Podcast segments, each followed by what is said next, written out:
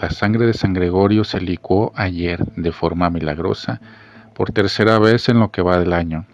De acuerdo al diario italiano Corriere della Sera, el milagro ocurrió a las 10.56 am, hora local, en la capilla del Tesoro de San Genaro en la Catedral de Nápoles, cuando Monseñor Vicenzo de Gregorio, abad de la capilla del Tesoro, abrió por primera vez por la mañana la caja fuerte que contiene el relicario de San Genaro.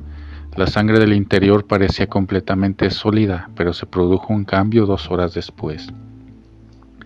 La licuefacción ocurre al menos tres veces al año, el 19 de septiembre, la fiesta del Santo, el primer sábado de mayo y el 16 de diciembre, que es el aniversario de la erupción de 1631 del cercano monte Vesubio.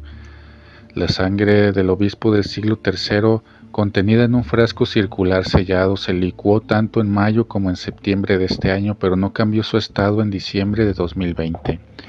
El milagro es conocido y aceptado localmente, pero aún no ha sido reconocido oficialmente por la Iglesia. San Genaro es el santo patrón de Nápoles. Se cree que el obispo fue martirizado durante la persecución cristiana del emperador Diocleciano. En la tradición local, el hecho de que la sangre no se licúe indica guerra, hambruna, enfermedad u otro desastre.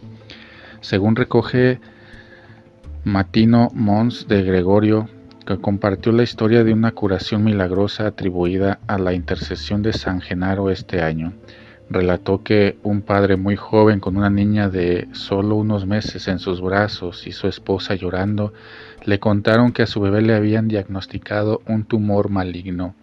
Ellos, dijo, estuvieron aquí hoy dando gracias a San Genaro porque al poco tiempo, mientras rezaban al santo patrón, el 19 de septiembre llegó la noticia de que el tumor era benigno y la bebé estaba a salvo.